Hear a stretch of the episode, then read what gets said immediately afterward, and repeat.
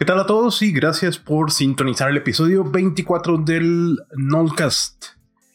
El día de hoy seguimos pues en medio de todas las de todo de toda la conmoción política y del lockdown por la pues ya saben por qué evento, ¿no?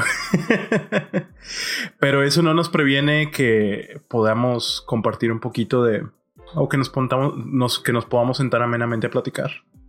Y el día de hoy les tengo un episodio muy bueno con un muy estimado amigo mío, Janio Hernández, quien desde la ciudad de Monterrey se dedica a conducir para Uber, pero entre muchas otras cosas es, es multidisciplinar el cabrón. Ya tiene también uh, un podcast que está empezando sobre el cual estábamos platicando hace un momento. Y, y pues en general es una persona bastante amena con quien platicar. ¿Qué tal, Janio? ¿Cómo te encuentras hoy?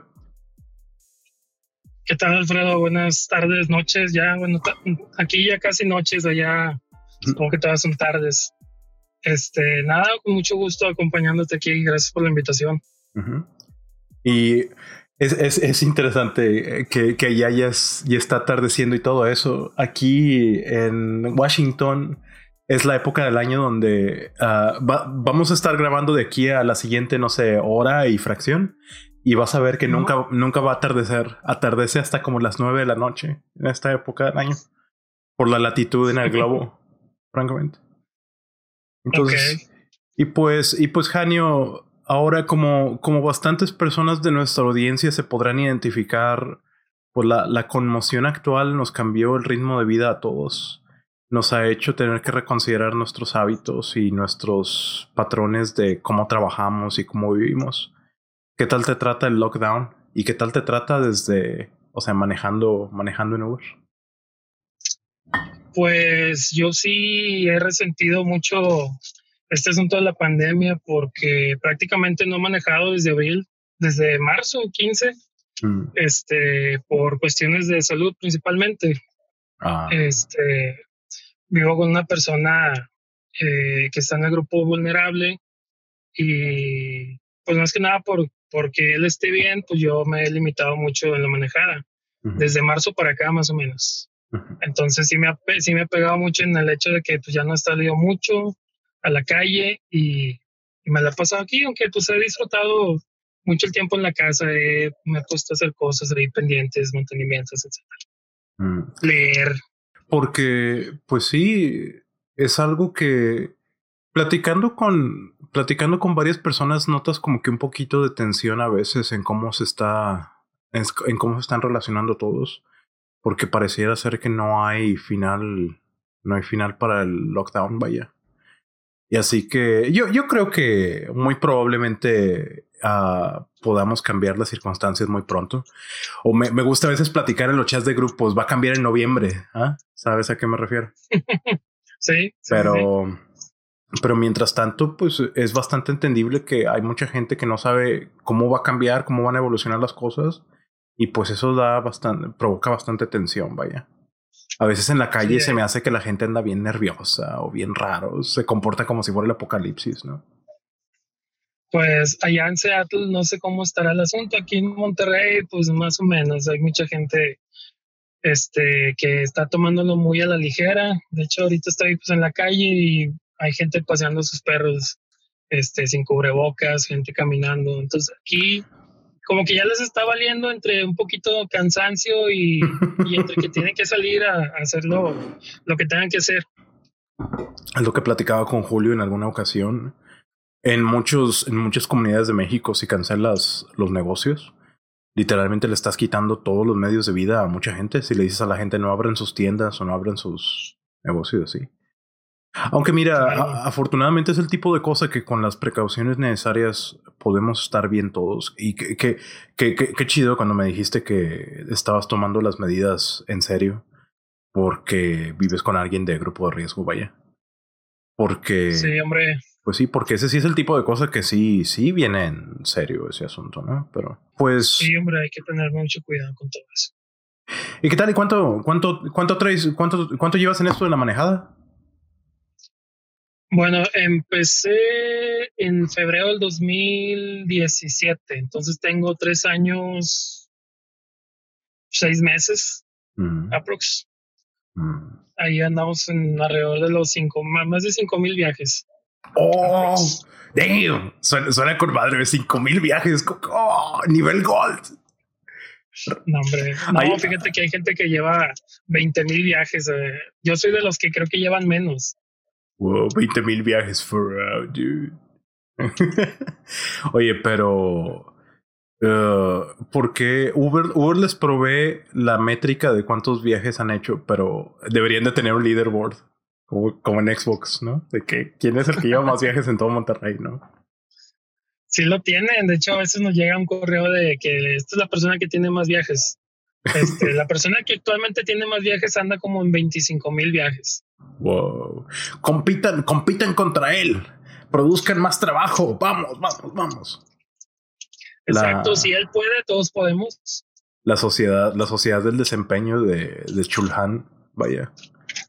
Ese, ese, ese, es el tipo, ese es el tipo de cosas que yo sé que en el chat de grupo tengo reputación bueno, no, no es que realmente importe ni nada, pero tengo reputación de hablar de cosas que la gente dice, ¿qué está diciendo ese cabrón? ¿no?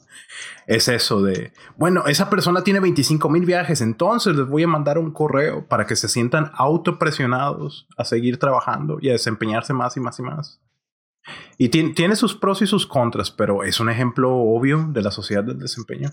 Yo pienso que una, una de las cosas que están bastante chidas de este tipo de plataformas es que son parte de lo que se conoce como la gig economy, ¿no? Y para proveer, para, para proveer contexto, es un cambio en la manera como se hacen negocios en línea que muchas aplicaciones están tomando, si no es que casi todas, donde la premisa es de que debes de poder trabajar bajo tus propios términos, a las horas que veas más convenientes, que no estás eh, obligado contractualmente con Uber, digamos, para trabajar. Entonces Uber es parte de la gig economy, pero, pero al, mismo tiempo como lo veo, tiene como que pros y contras, ¿no? Porque, por ejemplo, digo, comparándolo con otras compañías de transporte de hace 10, 20 años, donde hubiera, hubiera existido un sindicato, donde hubieras podido procurar algún tipo de beneficio legal. Eso es algo que de plano no existe en la gig economy. Y que esas, esas aplicaciones las diseñan con mucho cuidado para que esa sea parte del modelo de negocio. Así es como ahorran costos ellos y por eso pues digo, tengo entendido que Uber paga bien comparado a ese tipo de empresas de transporte de antes, ¿no? Y que, ¿Qué, opinas, ¿Qué opinas tú de, de, eso de la gig economy y de que tienen trabajando a la gente como contratistas y no realmente no como empleados, digamos? Eh, pues es un, como dices tú, es un nuevo modelo de negocios. Este Uber, en mi caso, o al menos yo así lo entendí, fue muy claro conmigo. Vas a, yo te ofrezco trabajar en mi plataforma, tú pones el carro, manejas y y ganas a cambio de un porcentaje. O sea, en ningún momento Uber está diciendo que te va a dar algunos derechos, etcétera. Entonces, pues yo creo que si así lo planteo desde el principio está, está bien, no tengo ningún problema con eso. Ahora que si, si, que si deberíamos de tener tal vez más derechos, también creo que sí los deberíamos de tener. Porque básicamente eres empleado. Sí, pero a la vez, en el momento en que creo yo que vamos, que exigimos más derechos, pues también Uber nos va a exigir obligaciones en las cuales tal vez nosotros o a, muchos no nos vayan a gustar, como por ejemplo algún horario rígido, este, trabajar de X hora a X hora, tantos días, y pues ahí perderías, como dices tú, entran los, en los contras, perderías esa flexibilidad de trabajo. Entonces, una con otra, si se pudiera obtener esos derechos sin tener esas obligaciones, pues estaría con madre, ¿no? Pero recientemente, dicho sea de paso, un juez en California dictaminó que tenían que, tenían que suspender servicios Lyft y Uber si no les daban los beneficios de empleado completos a sus, uh, a sus contribuidores. Y, e inclusive llegó al punto donde esta semana pasada, hace como un poquito más de una semana, se mencionó que Uber estaba en riesgo de tener que cerrar en California si no arreglaban eso. Y, y luego llegaron como que a una extensión. El juicio se está extendiendo. y ahorita, ahorita, todavía están operando en California, pero, pero pues ahorita esa es la disyuntiva, vaya. O sea, en California cualquier plataforma que trabaje tiene que ver por los derechos de los de los trabajadores de sus plataformas, de sus socios, como les llaman aquí. O, es, seguro social. Eso es lo que quieren hacer. Pues desconozco cómo está el ambiente en California laboral. Digo, en Monterrey, México, pues sabes que son condiciones muy diferentes y aquí lo que le importa más a la gente, creo yo, es que Uber mantenga una comisión de más baja, una tarifa de servicio más baja para poder tener más ganancias. precisamente es uno de los cambios que hubo con esta pandemia. Y ahí, ahí es donde empieza todo ese tipo de cosas como la clásica de, oye, es que súbete en el asiento de adelante para que crean que, que soy un familiar tuyo. Porque si lo llevas al aeropuerto, luego va a haber gente que se va a querer quejar o de que va a querer decir, es que es, es, ese güey, sáquelo, ese es Uber, ese no puede llegar aquí, que porque ya sabes todo lo que tienen en el Hay una... sí, hay una mafia con lo del aeropuerto, pero afortunadamente ya ahorita disminuyó mucho el servicio para allá. Entonces, pues, están ahí valiendo madre, básicamente. Pero hace unos, hace unos años sí había una mafia y, y este, y andaban cazando a los Ubers, a los que recogían viajes, a los que dejaban no tanto. Pero a mí me tocó, yo he recogido máximo unas tres personas, no, unas cinco personas en el aeropuerto en esos tres años, porque sinceramente no me gusta precisamente porque estás a expensas de una, de una multa del federal, de que te quitan el carro y son bajita la mano 40 mil pesos. Ah, caray. No sabía que, no sabía que eso era lo que hacían. Sí, te quitan el carro los federales y te ponen esa multa, más la grúa, más los días que está el carro en el corralón. Entonces oscila el gasto entre 40 mil y 50 mil pesos. Eso es pura usura. Eso es usura. Obviamente Uber te responde por esos gastos, pero la, los días perdidos pues ya no los puedes recuperar. Ah, caray. Y, lo, y es que lo que lo que deben de darse cuenta de que es que, que de que de plano es una mafia, sí, sí lo es. Es una de las cosas que me parece muy frustrante de cómo manejan de cómo manejan todo lo burocrático en México, ¿no? Que muy rápido se vuelve una cuestión de caciquismo antes de antes de proveer servicio, ¿no? Se vuelve más una cuestión de cuál es la más, eh, cuál es la más, digamos, la, la anécdota más que se te venga a la mente como que, ah, es que batallé en el aeropuerto por tal. ¿Has tenido una experiencia mala ahí? Hasta ahorita ninguna. Afortunadamente la gente que he recogido este, se ha puesto se ha puesto del lado de los Uber. O sea, ya conozco mucha gente, pues viaja seguido, entonces ya saben que se tienen que subir adelante este, cosas así. la única experiencia donde sí la viví muy, muy cerca de que me levantaran el carro, según yo, fue alguna vez que recogí a una chica extranjera. Este, no sé de dónde era, pero pues, afortunadamente hablaba inglés, entonces ya le comento que, que ya voy por ella, que se sube adelante, etcétera. Sí. Hola, Janio, ¿cómo estás? Y ya era todo lo que sabía, ya le empecé a hablar y no, no es que no te entiendo y, y ya Ah, pues que necesito que alguien se venga aquí adelante, ¿no? Pues llego por ellos, se suban. Hasta eso, tú llegas por ellos y les dices, yo los voy a buscar. O sea, yo los busco y me paro ahí cerquita donde están. Entonces, tú llegas al aeropuerto y lo primero que hace la chava es levantar la mano así con el celular, que aquí estoy. Y yo, chinga, un rato, estoy diciendo, hombre. Bueno, ya, ya se sube, suben las cosas ellos porque les pedí que lo echaran la, la maleta a ellos digo, a la, la cajuela de maletas, perdón, este, entonces sube y se van los dos atrás, en una pareja. Y así, y volteo y veo que hay un federal así enfrente de mí como 500 metros. O sea, veo el carro y digo, chinga. Le digo, oye amigo, necesito que te vengas acá adelante. Este, obviamente ahí en, en inglés medio mocho, todo nervioso de que necesito a alguien aquí en el front side, bla, bla. pues ya se cambia, se sube y me dice, no, discúlpame, es que no sabía que cada aeropuerto tiene sus reglas, bla, bla, me dice él en inglés y ya le digo, no, pues es que aquí la policía pues está muy al tiro con nosotros, bla, bla.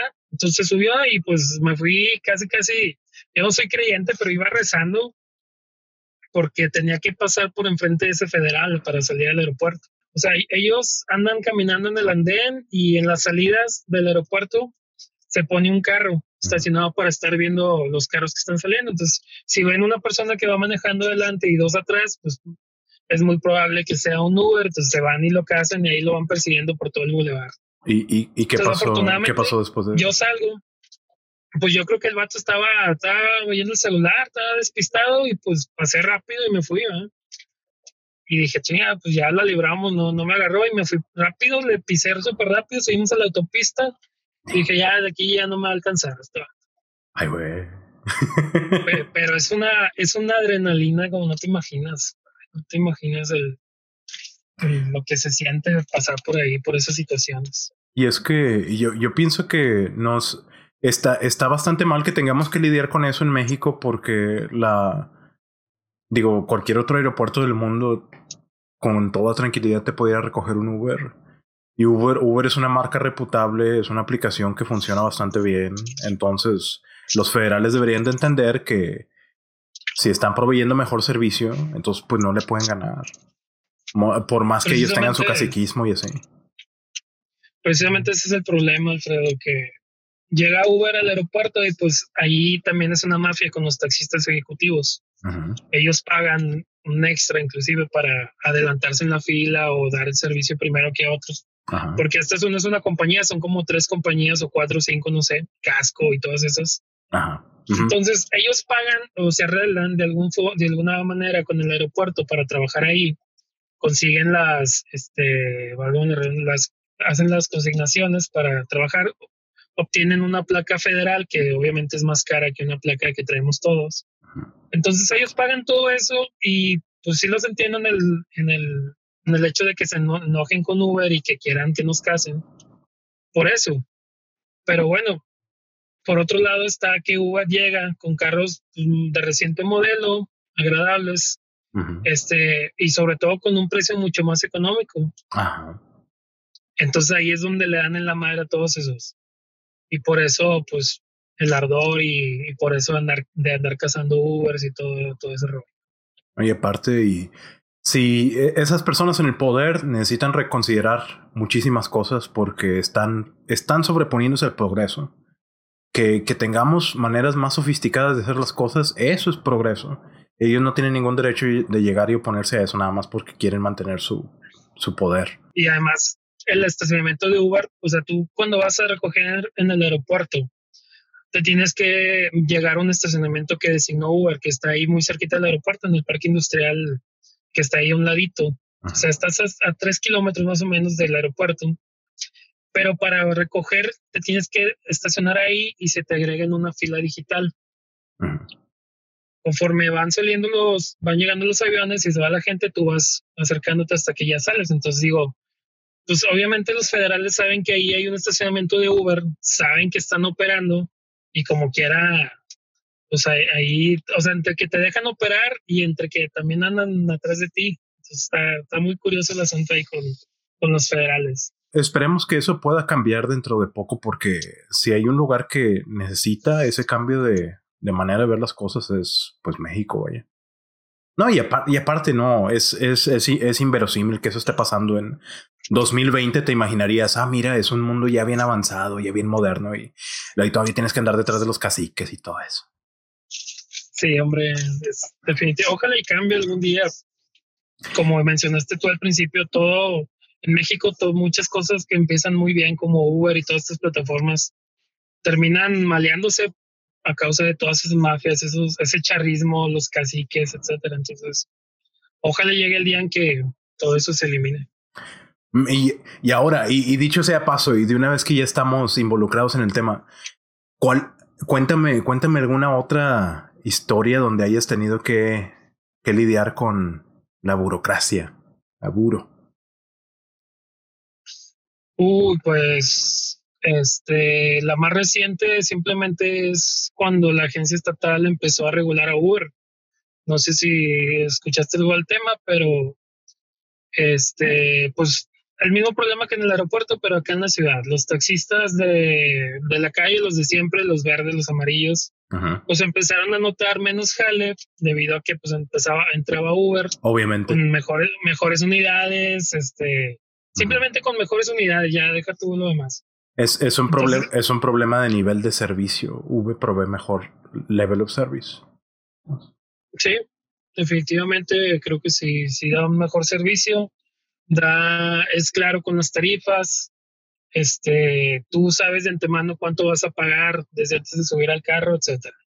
Entonces, pues empezaban a quejar todos esos taxistas con sus líderes sindicales y los líderes sindicales empezaron a meter presión al director de la agencia de transporte, que en ese momento era este Jorge Longoria. Y pues empezaron a sacar ahí, a ver, bueno, pues qué onda con los Uber, ¿están regulados o no? ¿Qué, qué podemos hacer con ellos, verdad? O sea, los vatos están ganando, ganando y no se están mochando nada acá para el Estado. Entonces vamos a empezar a regularlos. Y, y de la prácticamente, pues se tardó como unos seis meses, pero sacaron ahí un esquema en el cual podíamos, o íbamos a entrar todos los Ubers a la agencia este, de transporte, agencia estatal de transporte. Ah, caray. Entonces ahí va la, la burocracia. Nos, nos hablan a todos o nos llega un correo a todos para que nos demos de alta que presentemos un examen, que este, saquemos un tipo de licencia especial, que nos pongan un sticker. O sea, tonterías, ¿verdad? Completamente tonterías y obviamente es gasto. El examen costaba 800 pesos, el sticker valía, creo que, no, creo que el sticker era gratis. El sticker es gratis, nada más el examen era lo que costaba 800 pesos. Entonces, bajo eh, con eso ya nosotros teníamos una constancia, un papel así que te hacen en Microsoft Word, un PowerPoint, no sé, donde decía que ya, que ya estabas avalado por la agencia estatal y que podía circular. La gente que no tenía eso, la estaban parando los, los, los, este, los agentes de la, de esa misma dependencia. Lo estaban parando y les levantaban el carro porque no tenían concesión para trabajar. Otra vez la mafia ahí entró. Y eso, eso, eso es lo que tiene a la gente muy desencantada porque uno, uno sabe que aun cuando alardean que es para control vehicular y es para tener las cosas en orden y bajo la ley, uno sabe que es nada más para que metan su cuchara y para que saquen su tajada del pastel y así. Y eso, y eso es, es, bastante decepcionante viéndolo como, eh, como alguien que esperaría algo mejor de los gobiernos de México. Exactamente, o sea, el examen, Alfredo, era era la cosa más fácil que te podías imaginar, o sea, estaba ridículamente sencillo. Ah. Lo más difícil del examen era pagarlo. ¿De qué, qué, tipo, qué tipo de preguntas venían en el examen? Este, por ejemplo, que qué artículo regula, regula este, el libre tránsito de, de los carros y la ciudad. O sea, obviamente para eso te daban una guía. Entonces te venía artículo 10, artículo 5 y artículo 3. O sea, te lo daban, como se dice, opción múltiple. Y aparte podías consultar la guía. O sea, podías tener la guía aquí y el examen acá. Entonces, ¿qué más? O sea, increíble, ¿no? ¿Qué es que, por ejemplo, otra, otra pregunta tonta. Este, ¿puedes conducir bajo el estado de ebriedad o drogado, etcétera? Sí, no. Pues de que se puede, se puede, pero no de Sí, o sea, se puede, se puede. Y hay gente, había, conocí muchachos, conocí compañeros que no lo pasaron. Ah. Y que, me hablaron a mí para que les ayudara a pasarlo. O sea, aún así está increíble el asunto. Que también es, que también ese es parte del modelito de negocio que hacen, donde saben que va a haber personas que lo van a retomar, entonces eso es más dinero, ¿no? Ah, Exacto. Más o menos lo toma, más o menos son 26 mil Uber en la ciudad al conteo del año pasado. Ahorita han de ser como unos 30 mil y pico, si no es que más. Entonces, ¿te imaginas 30 mil Ubers por 800 pesos? Más, más todas las tonterías que nos van a sacar de aquí en adelante. No, y aparte, y de, nuevo cuenta, yo pienso que de plano no, no, no, no es justo que apliquen ese tipo de cosas cuando la, que la, que la tecnología nos permita hacer las cosas mejor y que, que, los caciques no quieran apoyarlo nada más porque sí, eso es bastante, bastante eso desencanta a la gente, eso frustra a la gente, ¿no?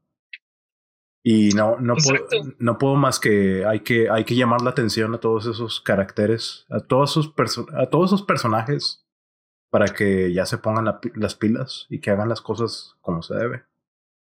Yo creo, yo creo en el karma.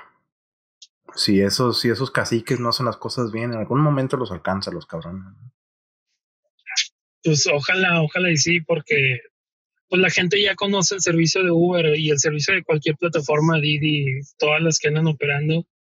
Y ya, por más que tú las regules, y inclusive que hasta las quieras quitar, la gente ya no se va a volver a subir un taxi verde, un taxi amarillo, que ni siquiera saben quién es, que están en una unidad destartalada, el chofer oliendo mal, etcétera.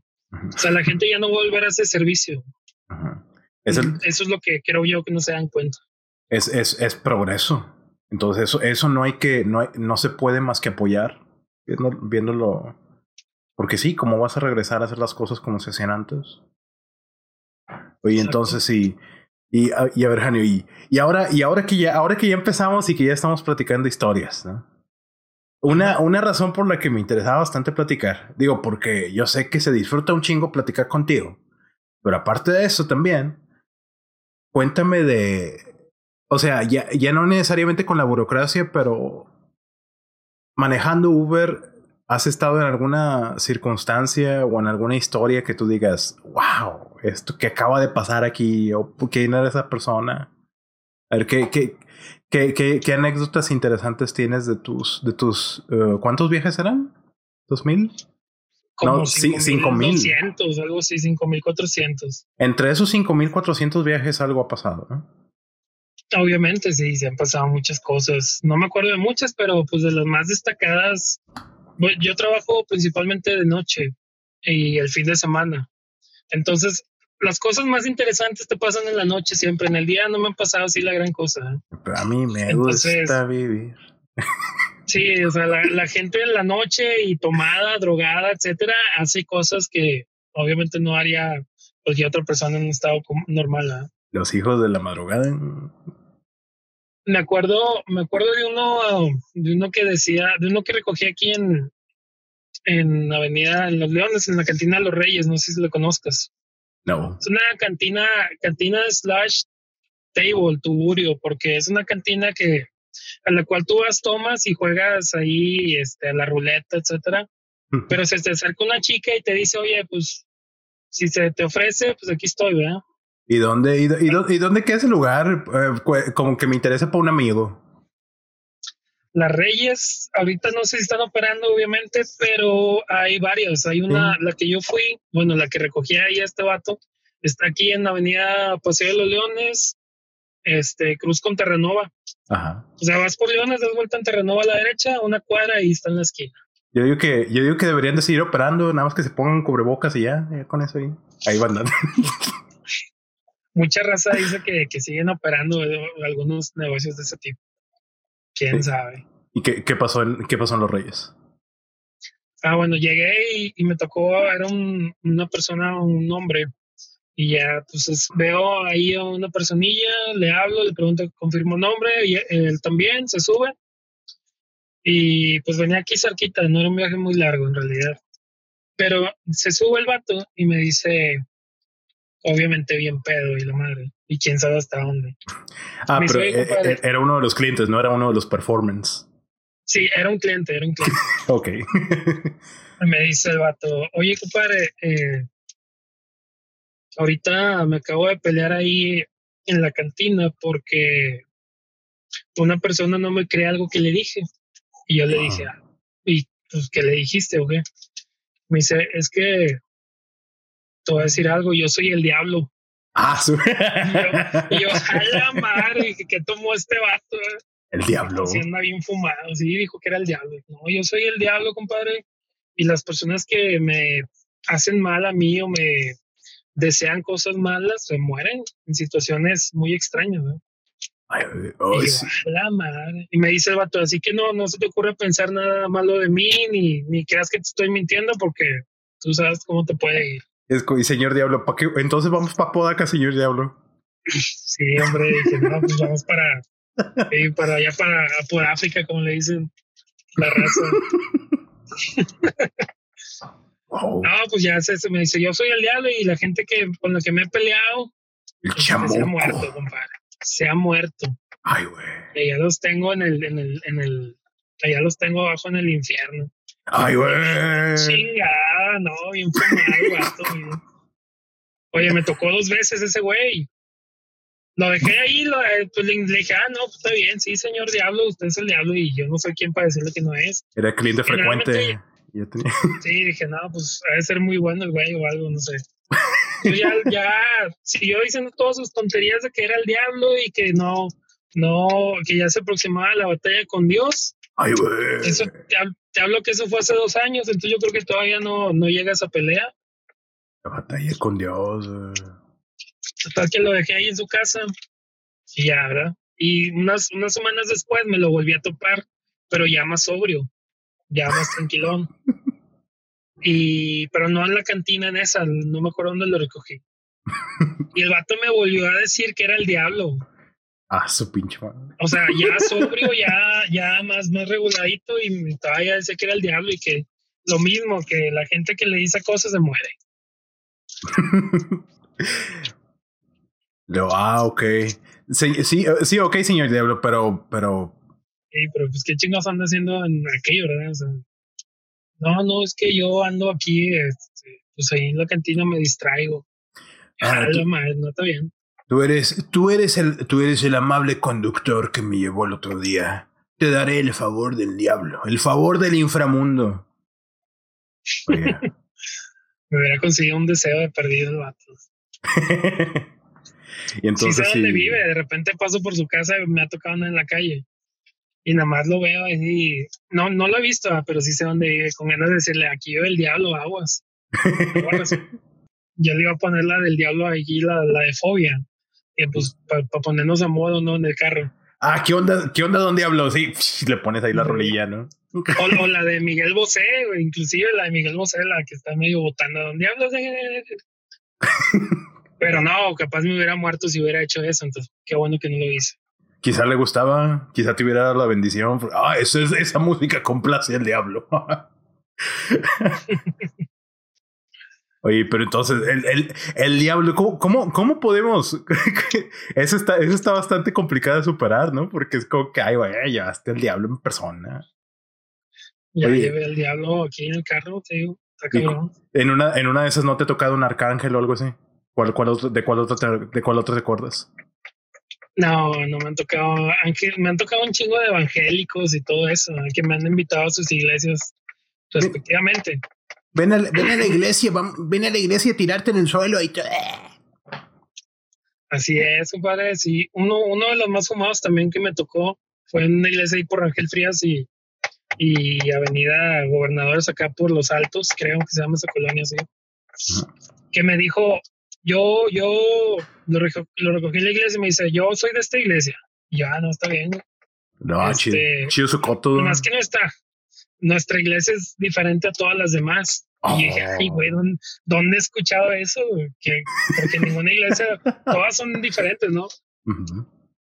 Me dice, todo, mi iglesia es diferente a los demás porque el padre, el que es ahí el líder de la iglesia, eh, él, este, predica en base a los sueños, o sea, te ve, te toca la cabeza ah. y le ve tus sueños. Ojalá madre, ¿no? Y es una iglesia evangélica de la pinche ola 30 o 40, no sé en cuál ola van ahorita esos evangélicos. Ajá. Pero ya está bien fumado el vato, o sea, te toca la cabeza y, lee tus sueños y ve tus sueños, no sé qué. Sí, hombre, y yo, me quedé con la curiosidad y dije, me dan ganas de ir ahí este, a ver qué onda que me dice del diablo que llevé hace rato, a ver qué, a mí, novedades trae. A mí me darían ganas de ir a una iglesia, pero en plan de hacer ruido, ¿no? Porque meter ruido, meter caos es bueno a veces, ¿no? Empezar a gritar que no chingue su madre el diablo. Aquí apoyamos a Dios. es, tipo pero eso, eso de, ser alguien que te, que te promete que te lee los sueños, eso es más como ser un mentalista. Eso es más como como ser un predicador de tele, vaya. Es más, porque en, su tiempo mi familia y yo fuimos a varias iglesias, entonces todos los pinches truquillos ya me lo sé, ¿no? Eso de intentarle, intentarle decir a la gente, es que tú, tal y tal, es que tú tenías una tía que se llamaba tal, tal, tal, y lo, y sí se la creen, ¿no? Pero es nada más hacer call reading a la gente, es nada más interpretarle por cosas que traen puestas o cosas que están haciendo o cómo hablan. Pero de, de ahí sacan, de ahí sacan feria, de ahí sacan, es un negocio rotundo, todo eso, ¿no? también. Es uno de los nuevos modelos de negocio, como dijiste hace rato. O sea, porque prácticamente no hay inversión y la ganancia es 100% neta, o sea, no inviertes casi nada más que en hablar. No pagan, no pagan impuestos. No, pagan... impuestos, obviamente, no facturas, etcétera, etcétera. Y luego aparte, la vez pasada estaba pensándolo, imagínate, sientas una congregación y tienes, digamos, 200 personas. Y si cada una de esas 200 personas te da, no sé, 100 pesos, que se me hace demasiado para una iglesia, ¿no? Pero 100 pesos ya es bastante dinero, es nada más, nada más por haberlo sentado ahí, por haberles dicho un mensajito de, uh, uh, es que Dios, uh". Luego, sí. Sí, hombre, obviamente. Sí, te ha tocado ver esas iglesias donde hacen eso de hacer desmadre y empezar a tocar música. Y que todos se ponen como locos, así. Sí, claro, claro, sí, me ha tocado ver eso. Pues es que una iglesia es un buen negocio. Deberíamos de poner una iglesia, Alfredo. Es un muy buen negocio. Para predicar la palabra, el, el evangelio. Sí, hombre, las aventas ahí cualquier chorito y siempre va a haber gente que se va a creer lo que tú le digas, siempre. Pues era. Entonces. Era, era un podcast o radio o radio AM, así que mejor, mejor me dediqué al podcast, ¿no? sí, hombre, ahí a las 5 de la mañana de que el Señor está conmigo, etcétera, etcétera, etcétera. Mi, mi madre es ese tipo de personas que escucha 24/7 a los predicadores de la radio y se cree todo lo que dicen y si el predicador les dice saltan y es que tan alto, ¿no? Mi, mi madre es ese tipo de personas que se ponían a gritar en la iglesia y a, y a tener ataques de posesión del Espíritu Santo. Pero entonces llevaste a, llevaste a un creyente en un mentalista y te intentó convencer y te intentó llevar a la viña del Señor. Así es. Obviamente le dije que no era creyente y el segundo respetó, pero como quiera me quiso meter al, pedo. En una, es que, es que así, así es como crece el negocio, es un Ponzi. Y en, en, una, en una de esas no, no, has visto, no has llevado algún budista o algún shintoísta o algún... No, que yo sepa, no, no, no me ha tocado ver llevar de esas religiones. De repente, de repente, porque en, su tiempo mi padre manejaba taxi. Ah, ya, ya no lo maneja, ¿no? Pero. Y de repente sí me contaba historias de que no, es que llegó, llegó un güey que era de Colombia y es que, que creía en tal y tal y tal. Y mira, y, me dejó una monedita y tenía monedas de varios países, ¿no? También me acuerdo de eso bastante. Eso. que, hay que, que, otros que otros personajes te has encontrado así medio, medio pintorescos. Fíjate que medio pintorescos, pues en la noche prácticamente la gente, los chavos, yo trabajo principalmente en San Pedro y en el área sur de la ciudad, zona Tec, San Pedro son, y el área sur. y centrito. Sí, centrito ahí y allá para arriba, Chipinque y todo eso. Entonces trabajo por ahí porque la mayoría de los pagos son con tarjeta. Entonces no me gusta andar ahí batallando, valiendo madre con la feria y todo eso. Entonces Ahí nada más deslizas tú, inicias viaje, deslizas, terminas, cobras. Entonces, mucho, mucho de lo que, de la raza ese que va a los santos, sí está bien pasada de lanza. O sea, este, me ha tocado, por ejemplo, recoger a un güey que va para un antro y que se sube el vato y me dice, ¿qué onda, güey? Soy, Francisco, sí, sí, yo soy Francisco, nomás que dime Paquito, papá. no, sí, ¿qué onda, Paquita? ¿Qué, qué cuento, güey? No, pues dime, ¿qué pedo? Y andamos, íbamos bajando ahí por este, Calzada San Pedro, hacia Centrito, precisamente. Este, y me dice, oye, güey, te doy, te doy mil pesos y nos aventamos el, el, chon, la, el de el Kiki Challenge. y yo, no, yo, no, güey, no se puede. Y luego menos aquí en San Pedro, que está hasta la madre policía, nos paran y bueno, me pagan a mí y me meten en un pedo. ¿eh? ¿Qué es Tiki Challenge? El Kiki Challenge, donde tú lo grabas desde aquí, desde el lado del piloto, el copiloto, y se baja y empieza a bailar la canción de Kiki. ¿Nunca viste esos videos? No, nunca los vi afortunadamente. NPI con eso. Y luego en México sacaron una algo similar que se llamaba La Chona Challenge. Y bailabas la canción, te bajabas, hacías lo mismo y bailabas la de La Chona de los Tucanes de Tijuana. Ah, caray. Esa canción la conozco, sí. Oye, pues qué bueno que no. Se me hace súper raro que nunca lo hayas visto, güey. ¿eh? Te admiro por eso. Se me hace notable que nunca lo hayas visto, la verdad. Nice. y entonces, y, aparte de eso, Paquito, entonces Paquito te quería para un TikTok. Paquito me quería para que grabara el, yo creo que esos fueron los inicios del TikTok, una pendejada así. Este, y luego pues no lo dejé, ¿verdad? Y, me dice, no, pues bueno, ni pedo. Entonces, vamos a ir al antro y quiero que me esperes ahí hasta que yo salga. Voy a salir ahorita como a las cuatro. Y yo, a la madre. Y le digo, ¿seguro? Y me dice, sí, seguro. Seguro, pero va, a estar cobrando, así que. Sí, digo, va a estar cobrando y era un viaje con tarifa dinámica, estaba como al, doble o dos y medio la tarifa. Y dije, ah, pues con madre para mí, yo ahí me, ahí me espero, no hay pedo. El vato junior.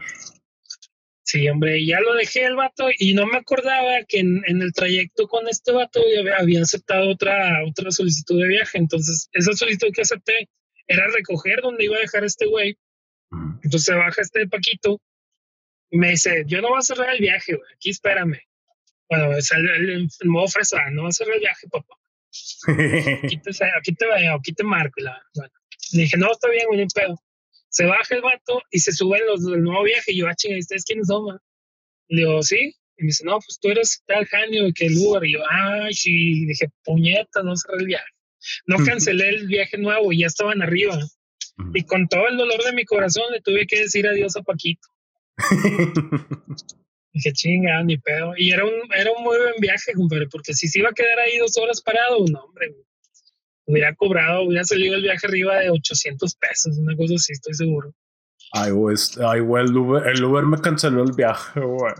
Ay, no puede ser, no mames, güey. Yo quería, yo quería tener un chofer ahorita, güey. Quería necesitar un chofer. Es que el chofer de seguro había pedido vacaciones o algo así. Ah. Probablemente. Esos vatos de San Pedro están bien, bien pasados de lanza, compadre. Es una burbuja de gente que piensa distinto al resto de Monterrey. Sí, definitivamente. O sea, viven en una burbuja, de hecho. Viven en una burbuja, pero ya tomados y, drogados y no sé qué más. Son alivianados los vatos, la mayoría, no todos. La mayoría sí son alivianadillos. Y te tratan bien y te llevan a veces a comer, van a comprar unos tacos y te compran algo. Ahí está, ahí están unos tacos, güey. Oye, ¿no, te has encontrado con alguno que sea ebrio o enojón? ¿Así? O, drogado enojón. Me, mm, me tocó un güey que andaba, andaba drogado, andaba medio serio. Y de hecho me dijo así, oye, güey, búscame O sea, esos, de esos vatos súper, súper fresas y súper inútiles, porque el vato se sube y me dice, este, llévame a unos tacos, a los tacos Orinoco. Él andaba ahí por, por San Pedro. Llegamos, están cerrados. Y le digo, oye, compadre, están cerrados. Y luego me dice, ah, ok, y luego. Y yo aquí me quedo que, pues, y luego, ¿qué, güey? Pues no, así como que resuélveme, güey, ¿qué pedo? ¿Quieres ir a otros tacos o qué? Me dice, sí, güey, dale, búscame otros tacos. Y yo, para esto el viaje era casi siempre sus viajes de San Pedro pues traen una buena dinámica. Entonces yo, por mientras más recorre con ellos encima, pues está con madre. Entonces digo, bueno, le buscamos con los tacos ahí en San Jerónimo. No, pues vamos para allá. Fuimos, el vato también, y luego, luego, ya como que vio que nos estábamos alejando de San Pedro y me dice, oye, güey, ¿a dónde vamos? no, pues vamos a los tacos, güey, lo que me dijiste. Y ya llegamos a los tacos, estaban cerrados también, compadre. Y me dice, ¿y ahora, güey? Y le digo, pues hay otros tacos más allá, ¿vamos o qué? No, pues vamos. Mm. Pues, y yo, pues ya nada más nos quedan unos, y si están abiertos, pues ya chingaste, ¿no? No, pues ya fuimos a los últimos tacos, estaban abiertos. El vato se baja, abre, baja la ventana del carro y se asoma así por, saca medio cuarto. Y Oiga, don, tiene tacos. Así, pero Y el señor así como que, a la verga, no, sí tenemos, pásale. Y ya me dice, oye, güey, espérame. Y ya, lo espero aquí, güey. El vato se pone a comer tacos del modo más tranquilo que puedes imaginar, güey. Media hora comiendo tacos ahí, el desgraciado. Ah, y luego viene, viene el taquero y me, me, se me acerca y me dice, oye, oye, me preguntó el chavo que si quieres algo, que, te ofrezco. y dije, no, pues ah, nomás, un refresco. Sí, le dije, no, nomás un refresco, compadre, no, no quiero tacos aquí. Y ya me trae un refresco, este, me lo compró este vato, se sube. Ya terminé de comer, se sube, me dice, ¿qué tal los tacos? Y le digo, no, pues yo no pedí tacos, nomás refresco. Ah, no, está bien. No, pues ya dale para la casa. Pinche Waltezón, ya no fue hablando nada, iba repitiendo los tacos con madre el vato, puro trompo. este, le, le, bajé las ventanas porque sí le dije, te estás mamando. Imagínese eructando en un carro así cerrado con clima, puro, puro trompo, así gacho. Mm.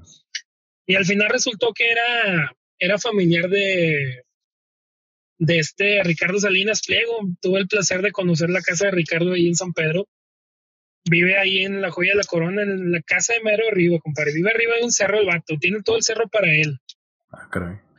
No, chulada de casa que tiene ese desgraciado. Entonces yo creo que era, pues sí, un primo, no, no creo que haya sido hijo de él, yo creo que era un primo o algo así, pero era la casa de ese vato. Andaba, pues sí, andaba, se, se, quiso, se quiso ir por tacos y, y sí, sí como piensas distinto esa raza, pues sí, no, no le calaba, no le calaba pararse a comer tacos ahí con toda tranquilidad. Sí, hombre. Pero bueno, digo, esas historias están medio fumadas también. Este, alguna vez en Centrito Valle subió unos cuatro cabrones. Hablando, hablando de fumado, andaba drogado ese güey.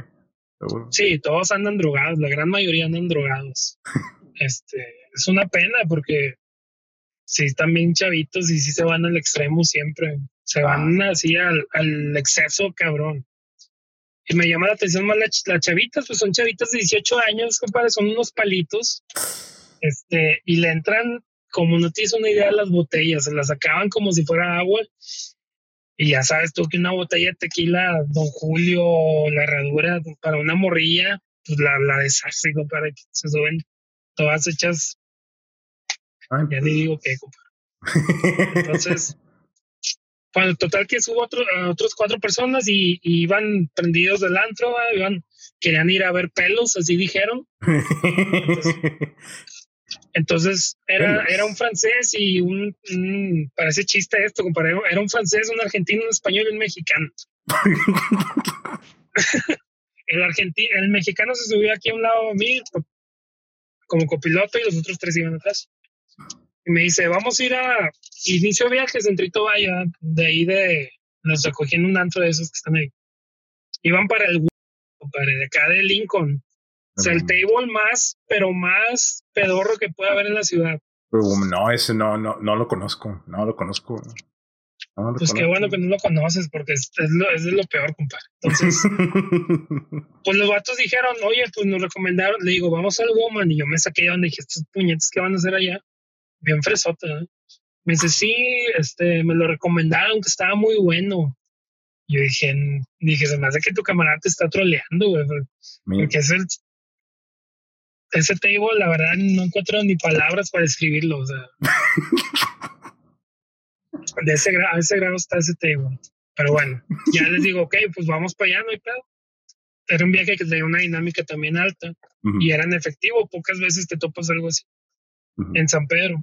Ya, pues vamos para allá y luego empezamos a salir de San Pedro, vamos por Gonzalitos. Me dice, hasta acá está eso. Y, yo, sí, compadre, pues hasta acá, ya vamos a llegar, cinco minutos. Ya nos, nos vamos acercando, pues ya estamos ahí en, en Lincoln, pasamos Rangel Frías y pues ya se ve, nota el cambiazo de San Pedro. Y ya, pues llegamos al table, le digo, mira, es ahí. Y me dice, no mames, es ahí. Y yo, se me hace que tu camarada estaba jugando. Me dice, no, no. Y le digo, pero si sabes qué, ve al table, chécalo, métanse todos. Y si no les gusta, aquí los voy a esperar. Y ya me los llevo. Me dice ¿tú seguro? Y le digo, sí, seguro. Y ya se meten. Se los veo que subieron y la chingada se metieron. Regresaron, compadre, los cinco minutos. No, hombre, güey, vámonos a la chingada de aquí. Para nada más con entrar y dice, ya, ya me contagié la chingada de algo, de una enfermedad de piojos. No sé quién se los recomendó, pero les, les jugó, les jugó una. Sí, se los troleó bien cabrón. Yo le dije, es, que este table es de mala muerte, compadre. Es, lo peor que puede haber aquí. Pero bueno. Igual y ahí, este, ahí editas el nombre del table, no nos vamos, vamos a meter en pedos. este, porque es, ese table está muy relacionado a giros negros, etcétera. Entonces, ah, caray. No vaya a ser. Bueno, total que me dicen, bueno, pues vamos a otro table, güey. Y le digo, no, pues nada más ahorita lo más, el más cercano es el, el Amnesia de Ruiz Cortines. Ah, pues dale para allá. Ah, veo que eres un hombre de cultura. Me dicen. ya, sí, sí, ya la amnesia. La amnesia, pues ya está a un nivel más parecido al que traen estos güeyes, ¿no? Nada que ver con el otro. Entonces llegamos a la amnesia y ya estaba cerrado, compadre. Y me dice, chingado. Y le digo, bueno, pues llévanos a otro. Pues empezamos el viaje como yo lo recogí a las 3 de la mañana. Entonces ya andamos ansiando y le digo, no, pues si son las 4, pues a dónde los llevo? Pues a los de Madero. La vieja confiable. me dice, no, pues dale para el Prestige. Ahí vamos para el Prestige. El Prestige estaba abierto, pero como que luego, luego los detectaron que eran foráneos. Y le dije al vato, estos vatos te van a fregar, compadre, te van a chingar. Entonces mejor no te recomiendo que te quedes aquí. Y andaban buscando pichón. Sí, hombre, me dice, no, pues dale, dale, vámonos, vámonos. Y nos fuimos, a, seguimos por Madero, este, al harem, al chocolate, todos ya estaban cerrados, compadre, todos. y me dice, no, pues, me dice, chingado, güey, no, pues dale, pues vamos al casino, ¿qué? Le dice la raza, y, no, pues vamos. ¿Un casino? Y luego, pues un casino por aquí, le digo, pues el más cercano es el Hollywood, que está ahí en Carranza y Constitución. No, pues dale para allá, ahí vamos. Llegamos, los vatos querían jugar baraja y ya no había barajas ahora, puras maquinitas. Ok. Entonces le preguntan al chavo, oye, pues baraja, no, pues el casino de Revolución que está acá. Vamos al de Revolución. Llegamos a Revolución, no había baraja tampoco. Que vete al jubilé que está allá en Revolución, allá por la zona sur. Mm. Vámonos para allá, compadre. Ahí vamos para el otro casino, tampoco, no, no, no encontramos nada. Y luego ya como que ya ahí estaba, ya eran como las cinco y media, compadre, ya estaba empezando, ya se me hace que iba a amanecer. Me dice, no, pues dale para un 7-Eleven, vamos a comer algo de perdido. y ya este, van un 7-Eleven, los idiotas ahí se quedan un rato como media hora. Salimos del 7-Eleven, pues ¿qué dónde vamos? Vamos para, vamos a agarrar allá para la presa y vamos para acá, y vamos para allá, vamos para San Pedro otra vez y anduvimos dando vueltas. Total que nos dio, empezó a amanecer, compadre, ya ya eran como las seis y pico y ya estaba el sol así ya saliendo. Y dice, no, ¿sabes qué, compadre? Ya nos hizo la noche, no vamos a hacer nada, dale para la casa. Y yo, no mames, apenas te diste cuenta, güey. Era, e, ese fue, ese fue todo un tour por toda la ciudad, sin eh, embargo. Sí, compadre, casi, casi tres horas los traje dando vueltas. Total que ya vamos a, a llegar al punto donde me dijeron que iban a, la casa. Y al llegar a la casa, pues le recuerdo, oye, el, el, viaje está en efectivo, porque si van a bajar ya hechos madre, ¿no? Y le digo, no, compadre, es que está en efectivo. Me dice, ah, no mames. Y le sí, compadre. sí, son dos, pues mil pesos. Sí, me dice, no, pues el puñetas que el buzo, el que lo pidió lo va a pagar. Y luego le pongo ahí, pum, y le digo, no, pues que quién es Alejandro. Y dice, ah, no mames, soy yo. Y yo, pinche idiota.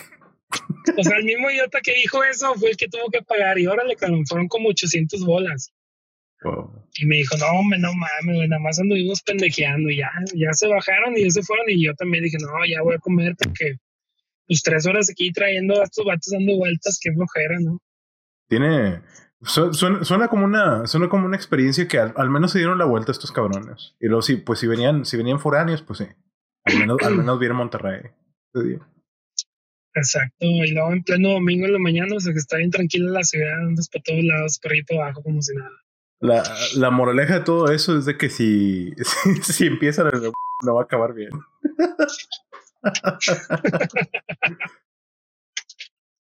es buena moraleja, compadre. Todo lo que empieza ahí no termina bien.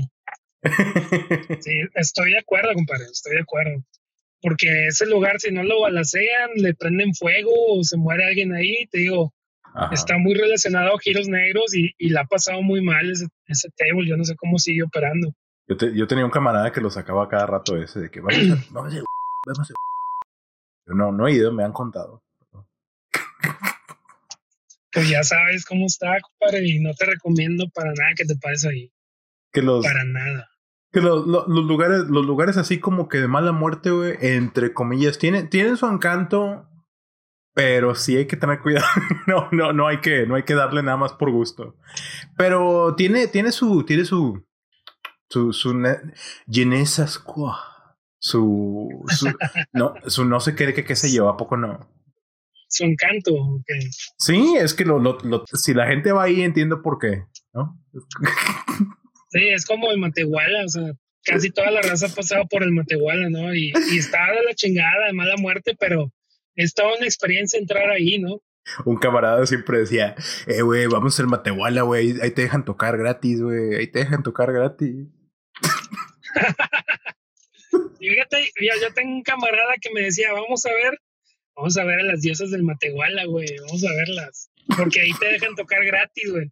Pues no sé si estamos hablando del mismo amigo, güey. No sé, no sé si sea, güey. No, este, no, este. Yo, no sé. no estoy seguro, güey, no vaya a ser, no sé. Ay. Ahí nomás, te compras una caguama, güey, y la, y, la marea, güey. Ay, pues qué. Es toda una experiencia en Matehuala, nomás, nomás he ido una vez. nice. Mm, pero, y que, que fue, que fue emocionante de, que fue emocionante de tu experiencia en el Matehuala. bueno, no sé si quieres que eso termine en el episodio. Oye, estamos hablando de otra cosa ya, ¿no? Pero te digo, pero. Pues, no te voy a nada, X. Son, son recovecos de la conversación de donde todos aprendemos. ¿Cómo, ¿Cómo, evitar? Cómo, cómo, cómo, hacer que te vaya bien en el Matehuala? Compra una caguama. Compra una caguama, no vayas al baño solo, de preferencia. este. Y nomás toca hasta donde se puede tocar, porque ya de ahí para real no sabes. La dentadura. Sí, hombre, y, siempre paga lo que estás consumiendo en el momento. Esa es la regla de oro en los tables, ¿no? De que jamás dejes que te hagan cuenta porque el que va a salir ahí cogido vas a ser tú. Nunca, nunca vayas a un table con tarjeta. no, peor tantito, no. jamás, compadre, jamás. Esa es la regla de oro de los tables. Y la mm, y de, y de las anécdotas en la vida nocturna que, que has visto en Monterrey, ¿qué, ¿qué, otra cosa, qué otra cosa bizarra te has encontrado así en Uber, güey? ¿O qué, otro, qué otros pasajeros interesantes has tenido? Fíjate, me, me tocó una, una chica que recogía las 7 de la mañana allá por, precisamente por la colonia de Los Altos, la que, donde está la iglesia del vato ese que lee los sueños, por ahí. y era una chavilla medio rockerona. Entonces se sube y veo que va para la Palapa Rock, que es un barecito ahí de que está por Madero y Félix Gómez. Barecito rockero, algunos le dicen mala muerte, yo creo que está normalón. Entonces está, agradable poder echarte una chave y escuchar rock. Ajá, exacto. Entonces pues, la, la subo a la chava y la veo, pues andaba hasta la madre y dije, no sé a qué vaya la palapa, a lo mejor ahí le va a recoger a alguien. No sé.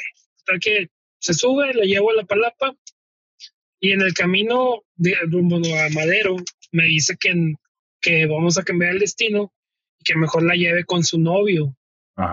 Y yo dije, bueno, pues ¿dónde vive tu novio? Y me, y me dice, no, pues vive en Juárez. Y yo, ay, güey, no. Siete de la mañana Juárez, no, hombre, qué flujera. No, pero amiga, no tengo el blindaje del carro. Amiga, no. hombre, no. Y me dice, es que no tengo, me robaban mi celular donde andaba, no tengo celular para comunicarme con mi, con mi novio, etcétera. Nada más que, que, que, pues que tengo que llegar ahí con él, ¿no? Y le digo, pues también se me hizo gacho porque se andaba toda, andaba peda hasta la madre, no sabía ni qué pedo y, y dije, no, pues la voy a llevar, no me cuesta nada, ahorita está libre. De ahí voy, hecho madre, vamos hasta Juárez. Obviamente la morra se durmió, me dijo la última indicación, dale ahí todo por el hoy cabazos hasta donde tope. dije, a su madre, bueno. Nos vamos, va a dormir a la morra, le voy hablando, no se despierta, sigue dormida, sigue ida. Llegamos hasta donde topa el hoy cabazos y ya la levanto. Le digo, oye, amiga, ya llegamos aquí donde topa, ¿qué ¿Para dónde le doy? Me dice, me dice, es que, es que sí sé llegar con mi novio, pero no sé dónde vive. Y digo, no, hombre, no más y pero ¿por dónde? Ok, me dice, ¿por dónde vamos? Por el Cabazos. Aquí es donde topa. Y andábamos allá por San Roque, en casa de la madre. y eran como las ocho y pico. Y yo ya quería llegar a la casa, yo llego como a las ocho y media todos los días. Me dice, no, pues es que, a ver, dale, pues mi novio vive por acá, por la avenida principal, para la derecha. Y yo, ah, no mames. La avenida principal a la derecha. Y dije, pues, ¿dónde es eso? Total que le seguí dando, le dije, ok, ¿se te hace parecido aquí esta zona? No, no la conozco. Me dice, no, pues dale para el Son Mall VIP. Ahí de ahí me ubico. Entonces ya le voy dando, vamos acercándonos y me dice, oye, ¿no? ¿a dónde me llevas? Por aquí no es, es para atrás. Y le digo, pero no puede ser para atrás. Si para allá está el Son Mall. Me dice, no, me, vas a robar, me vas a secuestrar. y yo, güey, no mames. Y le digo, no, borra, ahí, allá está el mall. Y le digo, ¿sabes qué? Mejor pásame el teléfono de tu mamá o de, un amigo, no sé, para marcarles y que vengan por ti. Me dice, no, es que no me lo sé. Y le digo, ¿cómo no te haces saber los teléfonos? Y dice, bueno, pues sabes dónde vive tu mamá, ¿no? O dónde vives tú. Y me dice, sí sé, pero no quiero llegar porque, porque mi mamá me va a regañar, mejor quiero llegar con mi novio. Y yo, ay, güey, pinche morra. Y total que llegamos al Sun Mall, me dice, bueno, métete por ahí a ver qué onda. A esto ya me dieron las nueve buscando ese rollo. Entonces llegamos al Sun Mall, me metí por las cosas que me dijo. Me dice, ah, ya, ya ubico, ya ubico, es por aquí. Dale por ahí, por allá, por acá. Entonces, así como Dios le dio a entender, pudimos llegar a la casa del novio, llegamos a las nueve y media. Obviamente el viaje era en efectivo, le voy a cobrar. Son como 600 pesos al león del viaje. Y me dice, no, amigo, pues nomás traigo 300. Y yo, ay, güey. Ah, pues valió. No, me. Valió madre. Digo, me traes manejando dos horas. No sabes a dónde vas. No traes celular, no traes nada y luego no traes dinero para pagar. Y me dice, le voy a dar 200 porque necesito para el camión. Y yo, no, me O sea, traía 300 y me quería dar nomás 200, que porque estaba 100 para ella para moverse de rato. Dije, dije, doña vergas en toda la extensión de la palabra. Quizá es como que mínimo que hubiera tenido la decencia de, no sé, pídele que le pida al novio, que le pague. Sí, pues yo dije, pues, ¿y si le pides al vato, no? Pídele a tu novio. No, no, es que está dormido. Y yo, no, menos mal. pues, ah, pues háblale y ya, no, o no, es que no trae dinero, no le han pagado. Y dije, ay, güey. Dije, uno no quiere pensar mal de, de la raza de Juárez, compadre, pero es que se empecina, se empecina y, yo no quiero decir cosas de ellos, pero es que se lo pulso, compadre. No, sí, sí, si lo dices, entiendo. Sí, sí entiendo completamente. Total que me dio nada más 200 pesos. Tuve que reportarlo en Uber, que me quedó a deber ese dinero. Y desde Juárez me regresé hasta la casa ya solo, compadre. Ya no quería saber nada. me tardé como otros 50 minutos en llegar a la casa. Ya todo desmañanado, con sueño, con hambre, así, ya, peor. Dije, pobre chava. Sí, en, en, en, la plataforma, como tiene cuenta, entonces sí puedes marcarle es una plataforma, ¿no? Sí. Ah, sí, sí, sí me los, sí me los paga afortunadamente Uber, pero pues dije, pues desde el principio no lo hubiera llevado, nomás que a mí a mí se me hace mala onda dejar a esa raza que anda tomada hasta la madre, así tirarla, sobre todo si son mujeres, pues dejarlas ahí a su suerte. Y pues, no, pues se me hizo gacho dejarla y pues salió peor el pedo. Y ese, pues qué, qué, bueno, qué bueno que tienes esa consideración, porque la empatía, la empatía es un lujo estos días. Que se haya encontrado con alguien empático, bueno, pues menos mal, ¿no? Ah, caray. Sí, porque muchos, muchos compañeros tengo ahí que pues les toman fotos, hacen así esas cosas de que empiezan a, a decir las cosas inclusive. Entonces sí, trato de, trato de ser muy profesional con todas esas cosas. Cuando una, digo, he, subido morras, he subido hombres que se te, se te insinúan y, y, quieren ahí cotorreo y pues no, bye, compadre, no. Hombre que se te insinúan, se llamaba... y aparte, bueno, estamos un poquito encima de la hora de episodio. Ok. Pero, pero esto está, esto está bastante interesante.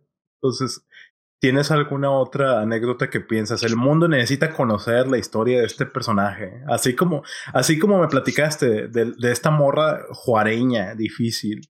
¿Quién más? Esa, esa morra de Juárez, si alguna chica está viendo esto, sí, no, jamás se suban a un carro si andan súper tomadas, no tienen celular, no tienen forma de comunicarse. O sea, al novio le valía para pura madre, el novio estaba dormido en su casa como si nada, mm. entonces... Y es que sí, Y es que sí, si hay un problema tajante en Monterrey, y por eso, por eso la dinámica, la dinámica social en México de mujeres y hombres a veces está medio fea. Porque una, una mujer en la ciudad pues es el hecho de que sea bastante posible de que, ah, que un Uber le va a querer hacer insinuaciones o le va a querer tomar una foto o le va a querer tomar lo que sea, ¿no? Que ese tipo de cosas sean vistas como normales en México ponen alerta a muchas mujeres y por eso por eso muchas veces termina e, e, es, más difícil socializar con una mujer en no sé, en un bar o en o en un restaurante porque tienen muchas reservas ponen, ponen, ponen barreras bien raras, ¿no? Y si, si pudiéramos cambiar la cultura de México para que eso no fuera visto como normal entre los hombres, pues estaríamos un poquito mejor, ¿no? Pero, pero pues por ahora es lo que es. Eh, va, a ser un, va a ser un esfuerzo generacional tener que tener que cambiar eso. ¿no? Sí, pues hay que empezar de alguna u otra forma y empezar ya porque si no nos vamos a quedar en eso, en que ojalá y cambiemos algún día. Entonces yo creo que ya deberíamos empezar a cambiar. Yo trato de hacer ese, poner ese granito al, tratar a toda la gente, hombres, mujeres, sea como sea la persona, tratarla, aunque sea bien aquí en el carro, porque pues es gente que sufre siempre de algún tipo de, de abuso, discriminación, cualquier cosa. Entonces, pues, trato de hacer eso. Pero bueno, sobre la, la anécdota, fíjate, tenía hay dos cosillas, una, una rápida. En el carro, a mucha raza les ha pasado cosas raras. Entonces, te quiero platicar algo que pasa con este carro en particular. Este carro es un Vento modelo 17 automático con Freeline. Este carro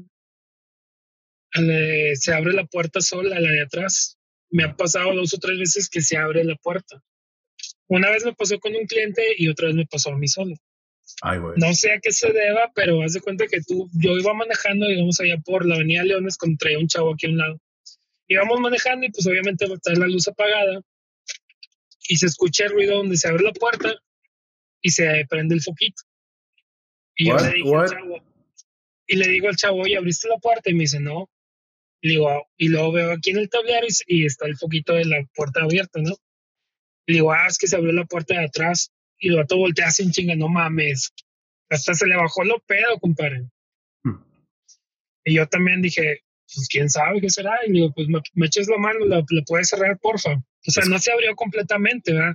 Pero nada más se abrió lo suficiente para que se prendiera el foco. Entonces ya la cierra, la cierra fuerte. Y me dice, no mames, güey, si estaba abierta. Y le digo, ah, ok, no. Ahí es donde de repente, si tengo ganas, pues los troleo y si no, pues no, no, es que aquí se murió una niña atrás, es que aquí atrás era un panteón o algo así. Es que se subió el diablo. es que el diablo, ya es que lo traía el otro día. Oye, compadre, no, no, no tengo explicación de por qué se abre esa puerta, la de atrás del copiloto, pero ya me ha pasado dos veces. Creo que tres. Y la otra vez iba, iba solo, iba circulando, traigo los seguros puestos, o sea, no había forma de que, pues, de que se abriera la puerta, ¿no? Entonces, lo curioso es que se abre, se prende el foquito este de aquí arriba, el de la luz interior, y se escucha el ruido de cuando tú abres una puerta. O sea, se escucha como si una mano la abriera. Entonces, quién sabe por qué pasa eso, pero me, ha pasado dos o tres veces. Entonces, es, es algo paranormal aquí del carro. Si se lo quieres llamar de esa forma, igual es un error de ahí de la maquila o error de fábrica, no sé, pero las dos veces que me ha pasado ha sido en una diferencia como de tres o cuatro meses. Es el tipo de cosas donde en postproducción puedo agregar el efecto de los expedientes secretos. Ándale. y entonces, Alfredo, la puerta se abrió. fue, fue, el diablo. Pero fuera, fuera, si fuera de eso, no, no ha pasado nada. Ahora sí te cuento la, la otra de los chavos este, que tiene que ver ahí con, con el machismo que se vive ahí en el área de San Pedro. Que fíjate, si en algún lado hay machismo, es en las altas élites, ¿no? donde, donde la gente pues tiene poder y tiene dinero y cree que pues la gente está a su servicio, ¿no? Total que subo a dos personas, este, medio tomadas, una pareja, el chavo super hasta la madre y la chava normalona, tampoco no, no mucho, pero iba enojada con el tipo. Entonces, pues yo llego al punto de ubicación, no encuentro a las personas y les marco, oye, ya estoy aquí en el punto de ubicación, ya estoy en el punto de partida, ¿qué onda? Y me dice, no, pues estoy aquí, entre esta calle, y le digo, ah, no, lo pusiste mal, estás en la cuadra de al lado. Me dice, ah, sí, no, pues te veo ahí. Y ya me doy la vuelta, paso por la esquina de la cuadra antes de entrar y veo que una chava viene caminando hacia el carro. Y dije, no, pues ha de ser ella. Y me dice, ¿eres tal? Sí, yo soy. Ya se sube y viene el chavo gritándole, oye, pendeja, ¿qué tienes? ¿Por qué te subes al carro así nada más? la madre. Ah, caray. Y yo me quedé así de que, y le digo, ¿quién es? Y me dice, no, pues es mi novio. Me dice, ¿también va a subirse? Y me, dice, sí. Y ya se sube y, le explica, no, es que el Uber pusiste mal la dirección, no, no, por eso no nos dábamos con él y caminé porque pues tú andas súper pedo, bla, bla, bla. Bueno, se suben, empiezan a discutir por una tontería ahí. Este, la empieza a hacer sentir mal el chavo, o sea, hacerla sentir como mierda. Llegamos a la casa del chavo porque hasta eso lo dejamos a él primero. Entonces, donde llegamos a la casa del chavo, se baja y yo le digo a la chava, oye, mira, el viaje está a nombre del, del güey, ¿verdad? Le digo, puedo cerrarte el viaje y te llevo a tu casa sin ningún costo, no hay ningún problema, porque veo que, la, pues, que el, chavo te está maltratando. Me dice, no, muchas gracias, no, no, no, este, no, por favor, no, y este, casi, casi así limites a conducir, y yo, a la madre. Si bien mandado la reata, todavía que le ando ofreciendo ahí ayuda. Pues bueno, se sube el vato y me dice, ¿sabes qué? Mejor te, voy a llevar yo porque no vaya a ser, andas muy mal. Bueno, la llevamos a la morra a su casa, la dejamos en su casa. Te hablo que era una chica muy guapa, de buen cuerpo, etcétera. Y ya se, se baja la chava y el vato me dice, compadre, ahora vamos a acá a este lado porque voy con otra vieja que traigo un guisito y la chica. Yo, jala madre. pues bueno, ya la llevo al otro destino, se sube y se va con otra morra. Yo me quedé así de que qué pedo, o sea, la morra no sé si lo quiera o no, pero pues se deja, se deja maltratar por él y ahí sigue, entonces, pues como, como ahí qué, qué hace uno, ¿no? Ahí qué hago, pues ya es tu problema, ¿no? ¿Quién sabe qué, qué trato, qué trato bizarro o qué ¿Cuál, ah, qué, bueno, qué, cantidad, qué dinero habrá involucrado ahí por medio? Sí, yo creo que sí hay mucho, mucho por medio, porque para soportar esas cosas, pues sí tienes que, tienes que tener un buen interés. Porque el chavo le dijo en alguna parte de la conversación, le dije, tú eres mía. Y tú no sales si yo, si, yo, tú no sales si no te doy permiso. Tú no dices, tú no hablas si yo no te doy permiso. O sea, tú estás a expensas mías. Lo que yo diga, tú vas a hacerlo. Ah, esclavismo. Y yo dije, ay, güey, pinche Samuel García aquí también, la verdad. baja la rodilla. Sí, casi, casi baja la rodilla. Pinche Samuel. Me casé contigo para mí, no para que andes Y ya, para no me te digo que están bien fumadas. Otra, otra ya un poquito más chusca. es de unos chavos que también subían en el, aquí atrás en el carro, después de una iban para la casa de la chava a dejarla y luego a él. Entonces ya se suben y se suben molestos. Y la chava le reclamaba que el vato no le estaba poniendo atención en el antro. O sea, estándar, eso pasa muy seguido. Okay. Y todavía Don Vergas se pone a hablar por el WhatsApp con otra morra, güey, teniendo a su novia aquí a un lado. Oh. Y la morra lo ve y le dice, ¿con quién estás hablando? Clásico. No, pues con nadie, con un amigo. No, es que yo ahí vi besitos y la chingada. Y yo, a la madre. Dije, no, compadre, ya te torcieron, güey, ya cállate los hijos, mejor. yo, yo venía pensando, dije, cállate los hijos. No, se puso a rebatirle. No, pues que, que no era nadie, que es un amigo y que la, la, la. No, que es la tal fulanita esta con la que yo te veo que estás cotorreando y la chingada. Y ya, ¿sabes qué? por decir un nombre, Alejandro Patricio, hasta eso tiene nombres acá medio raros. Terminamos a la chingada. Y el vato le dice, no, pues sí, a la chingada también. Y la morra se quedan callados, ¿no? Y luego la morra empieza, no tienes ni idea de con la gente, con los chavos que he dejado de salir por andar contigo. Oh. la madre. Y el chavo también, pues no se dejó y le dijo, no, pues yo también he dejado de salir con esta y con esta y con la otra, este, por andar contigo. Aunque, güey, íbamos en el Uber y ahora es una telenovela. De madre, compa. No, pero aquí es la, es la anécdota más común de que se va peleando la gente. Total que para no hacerte largo el cuento, no sé cómo le hizo el vato, pero de alguna forma le volteó la tortilla a la morra y la morra terminó pidiéndole perdón a él, güey. Ah. O sea, no mames. Ah, pero es que, es que lo, lo, que lo que pasa, si, si puedo, si puedo decir algo cándido, es que si se pone pues muy, si se pone muy de telenovela una relación con una morra de. Es que en esas relaciones tenían sí, eh, como dices tú, hay de por medio muchos intereses. Muchos eh, intereses. Rubén, Rubén Ernesto. Terminamos. Carlos Andrés y la chingada, ¿no? No, están de la chingada todo esta raza. Y, y, eso de las peleas es muy común. O sea, cada rato subo gente que se sube y se suben peleados y se van diciendo hasta lo que no. Y digo, la, una.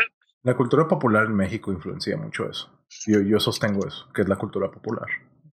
Sí. O sea, una pareja que se subió, que van peleando y el chavo le dice, oye, ya vamos a calmarnos, pues aquí está el Uber y nos va escuchando. Y la morra le dice, Dame, el güey ha escuchado cosas peores. No me, cambies el tema, pendejo, estamos hablando de esto. Y yo dije, al chile sí, sí he escuchado cosas peores. O sea, lo de ustedes es lo normal. Pero luego empezaron a gritarse más y más y más, compadre. Ya estaban gritando aquí dentro del carro. Yo ya, ya estaba hasta la madre, compadre, ya hasta la madre. Entonces llegamos a una intersección, nos paramos, o sea, y, le digo, ya les digo a los chavos, ¿saben qué? O sea, les dije lo único que ya les podía haber dicho en ese momento. Oigan, y ya se voltean acá. ¿Aquí es a la derecha o a la izquierda, compadre? No sé. Dice, ah, a la derecha. Así es como ahí, traen, traen toda la, traen toda la lumbre por dentro y es como que bueno, pero, pero traemos esto. Sí, o sea, oiga, aquí qué pedo, para la derecha izquierda no me dijeron. Ah, sí, aquí de la izquierda. Bueno, entonces qué pendejo. Así, así, o sea, conmigo, conmigo la chava con madre bien dulce y en un segundo baja, no, no bajaba de pendejo su novio. Pero, pero, pero, es lo que te digo, es, es, es, es, visto, es visto como algo muy común ese tipo de cosas. A mí en general me, me, gusta platicar con los, con los conductores de Uber de todos lados, porque todos, todos han pasado por, o siempre tienen algo que contar que, ay, güey, es que esto pasó, ¿no? Pero, pero, pero en México, si, si tú me dijeras, es que ha habido un chingo de peleas en el carro, es porque sí es visto como algo normal.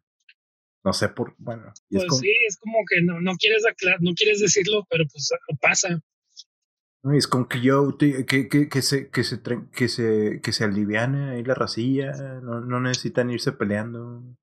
Disfruten el viajecito en el Uber, así todo bonito, todo bien. ¿Y cuál, uh, ¿qué, ¿qué, otra, ¿Qué otra anécdota se te viene a la mente? El carro nomás lo han vomitado una vez. En, los tres años. una vez y... Sí, me sorprende que hasta ahorita se nos ocurrió. ¿Y cuántas veces han vomitado el carro? Nada más una vez en los tres años, ¿eh? Y esa morra que la vomitó era una chica, obviamente, que venía hasta la madre y la recogí ahí en Mitras Norte, iba para Apodáfrica, allá por Cañada Blanca. Este, super peda la morra y, yo la vi que empezó a, hacer las arcadas, ¿no? como que intentar vomitar. Y le digo, me paro para, me paro para que pues, vomites bien. Aquí tengo aquí traigo rollo, traigo toallitas húmedas, todo el pedo ya. Me dice, no, no, dale, dale. Bueno, ahí vamos, agarramos constitución y la que empieza a aventar todo el desmadre. Y yo, chinga.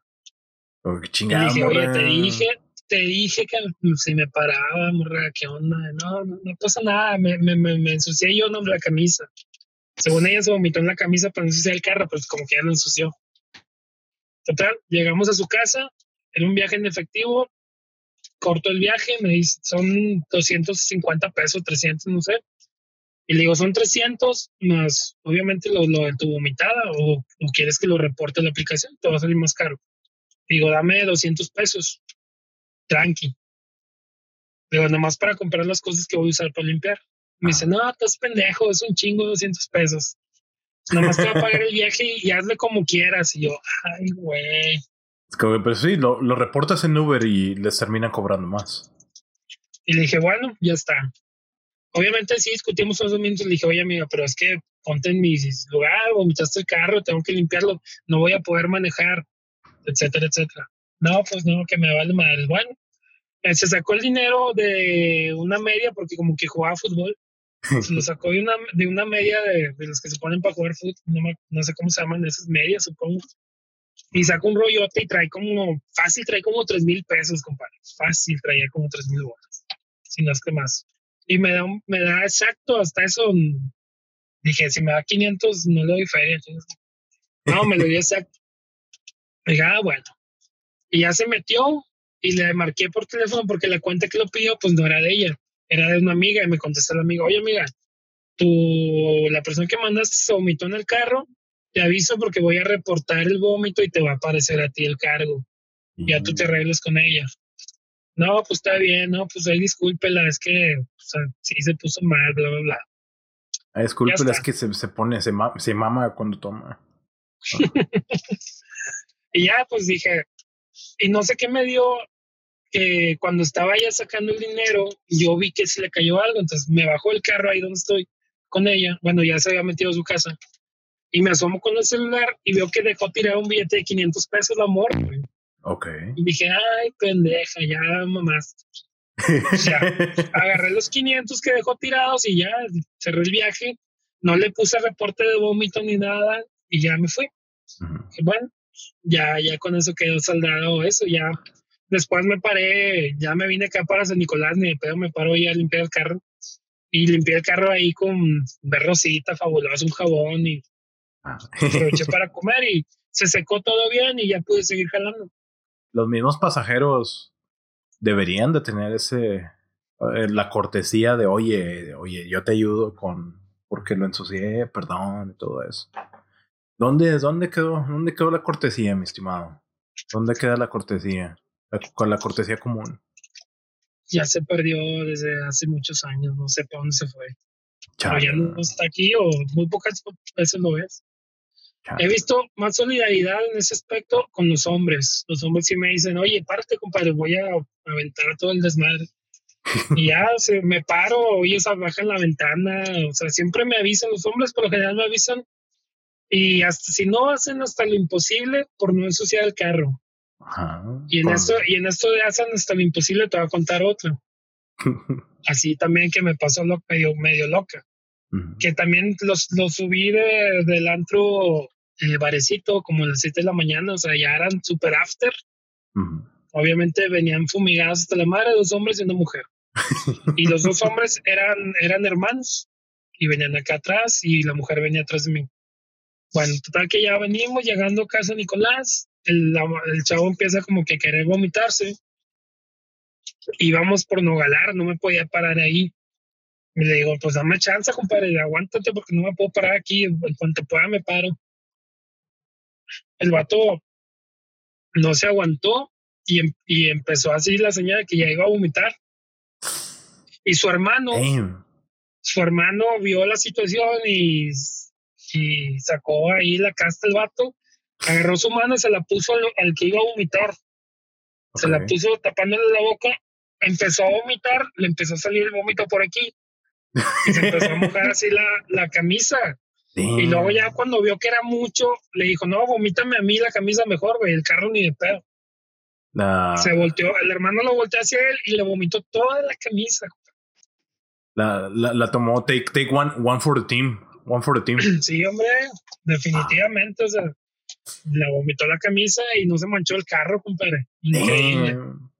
No, y no. todo esto. No se manchó, no les cobraste por así. Porque... No, pues, no, no, no, les cobré nada ni nada de eso. Al contrario, me dijeron, ay, compadre, pues ya, ya valió más este pedo, ¿cómo ves si pues nos das chance de ir a comprar la rocoa una vez? y yo le dije, pues sí, güey, pues vamos ya que. Digo, no se manchó el carro porque no hay que saber bien. Dice, no, no está manchando nada. Y el vato ya los, los, llevé por la barbacoa, se quitó la camisa, la tiraron ahí a la chingada. ya se subieron y ya se fueron a su casa y ya, quedó con madre el asunto. Ah, y hasta, hasta, hasta con barbache para que se le baje la tomada. Es como la, la raza necesita acordarse que si toman, uh, hidrátense y coman. Por favor, porque, porque luego, luego, luego se, se congestionan. Uh, casos que he visto de que toman un putazo y luego y lo andan ahí todos tambaleándose. Así es como que no, pero todo tranqui, tómense, tómense un traguito tranqui, todo bien. Exacto. Ah, con moderación y les rinde más la noche, pero son jóvenes que viven la vida al extremo, ¿no? Se quieren comer el mundo y se echan te una botella de julio en una noche, en dos horas. Chavitos de 20 años que son unos palitos, pues que han hecho mierda, compadre. Ah, pero qué, qué, qué delicioso una barbacha, güey. Ese me antojó. el sábado, el domingo, no, no venden por allá barbacoa. Pues sí y no. Uh, vas a restaurantes y en vez de barbacoa parece birria. Uh, no tienen los mismos ingredientes y no tienen las mismas técnicas, entonces no sabe igual. Pero sí, buscándole sí sale, pero no, no he encontrado ningún lugar aquí cerca. No es como que me pueda salir, caminar dos cuadras y comprarlo, vaya. Ya, ya te entiendo, sí. Chale, güey. Chale. No, pues aquí, aquí yo salgo y camino dos cuadras y la encuentro. Al, contrario a ti, ¿verdad? Una barbacha, Chingado. no, pues, Janio, pues qué, qué, qué, qué ameno ha sido platicar de todo esto hasta ahorita, porque, oye, semejantes, semejantes historias de... han, han, han fluido palabras y han fluido muchos otros fluidos en ese carro, ¿no? Y es como que... De todo, de todo un poco chavos que andan, digo, chavos que se ponen muy padres, se ponen a fajar aquí atrás y morros que se ponen a fajar también, todos, orgías, casi todo ha pasado aquí. Échale, échale, échales agua, es como, ¿qué? ¿Qué culeros? Eh, no, yo no, no me mancho en el carro nomás y ya. ¿Y no, sí, ha habido muchas cosas, muchas cosas, muchas cosas. Mm, para, para rematar, ¿tienes alguna otra anécdota o, o en su defecto ¿qué tendrías que agregar para concluir? Observaciones pues, finales. Alguna anécdota, pues de, de, las de que las chavos no se aguantan a llegar al hotel y ya aquí atrás casi se andan este, poniéndole machín, pues eso sí, fíjate que son varias, pero lo, lo, chistoso de esas anécdotas es que la chava se sube y el chavo y empiezan a besuquearse y la chava se pone, por ejemplo, aquí atrás de mí, o sea, su espalda me está pegando con mi espalda y así me está moviendo a veces y yo, ay, güey, está bien intensa la morra. Y ya, y ya se baja y este, se baja así como que bien dulce ella, no, muchas gracias, joven, no, excelente. y que, que pase bonita noche. nada más presumen y no invitan. Sí, hombre, no. Igual y, pero esas son así, no, no ha pasado hasta ahorita, no me han pasado cosas raras, ni, que de plano tengan ahí sexo atrás. No, nomás puros fajecillos ahí de raza que no se aguantan. He llevado personas a los moteles. He llevado chicas a los moteles, a hombres, y, y sí son medio penosos. Digo, me ha tocado a mí pagar en el motel y recibir el jaboncito y, el control y todo el pedo. el jaboncito y, el control. Así de que tengo pares sobres. Ahí te, ahí te va, ahí te va, campeón. Dale, dale con todo, campeón. Se, baja la morra y hasta tengo la consideración de apagar todas las luces para que pues, no se le vea la cara y todo eso, las luces de, enfrente. Que, que, se sienta cómoda, te digo, trato de hacerles lo más placentero el viaje y que, que se sientan cómodos y apago todas las luces, o sea, que la chava no, para yo no ver a la chava y que la chava no se sienta mal. No, pero yo, yo, yo, digo que, digo, si es un, si es un hotel de paso, es como que pues la gente sabe cómo es. No, no, no deberían. En, por ejemplo, es como los, los hoteles de Japón, donde es visto como algo muy aceptable, porque la gente casi no tiene privacidad en casa. Entonces, pues, ¿para qué andarse con tapujos? Me... Yo los admiro, compadre. Yo, yo a los 17 años no me atrevería a tomar un Uber y que me llevaran a un motel, digo. Y Por eso los, los admiro que se les hago más... Sí, nada, nada. Les hago, les trato de hacer más fácil. Le digo, bueno, si quieres darme el dinero, yo pago. O sea, trato de, decir, de ponerme de, su lado y hacerles más fácil, más, fácil todo el viaje. Eh, pues, eh, qué buen, qué buen amigo eh, ahí cubriéndolo. No te preocupes, hay gallo, hay gallo, homie. Ya sé lo que se siente, compadre. La primera vez que vas a un motel sí se siente, te sientes como que observado, como que incómodo y qué va a pasar, no sé. O sea, ¿le tengo que pagar o no? ¿Cómo funciona? ¿Cuál, cuál es el modus operandi? Todo, todo, todo asustadillo. Sí, hombre, todo ahí valiendo más. si se puede ayudar a la raza, pues se le ayuda. Al Casablanca. Al... ¿Cómo, ¿Cómo se llama? Hay uno, hay uno que tiene tema japonés. el, el Kioto. El Kioto. El Kioto, muy, muy bonito. No me ha tocado dejar raza ahí. Ni lo he visitado, pero está muy padre por fuera. Pues, pues, uh, Janio, entonces creo que, creo que ha sido una muy buena sesión creo que es momento para, uh, para concluir por ahora, pero pues con, con más muy buena plática y muy buena discusión como siempre. Muy, sí, ya está, compadre. No, gracias. Es, un, es todo un placer. Eh. Uh, pero si, si tuvieras una, una, una pregunta que me gusta hacerle a todos mis invitados es que ¿cuál es, cuál es su frase de vida? ¿Cuál es su frase filosófica? ¿Cuál es un consejo que darían en una sola oración a la gente que escuche ese show? ¿Qué, qué frase te representa? Uf, fíjate que muy buena, muy buena esa pregunta. Este, mi filosofía de vida, yo creo que es la de, o mi frase de vida,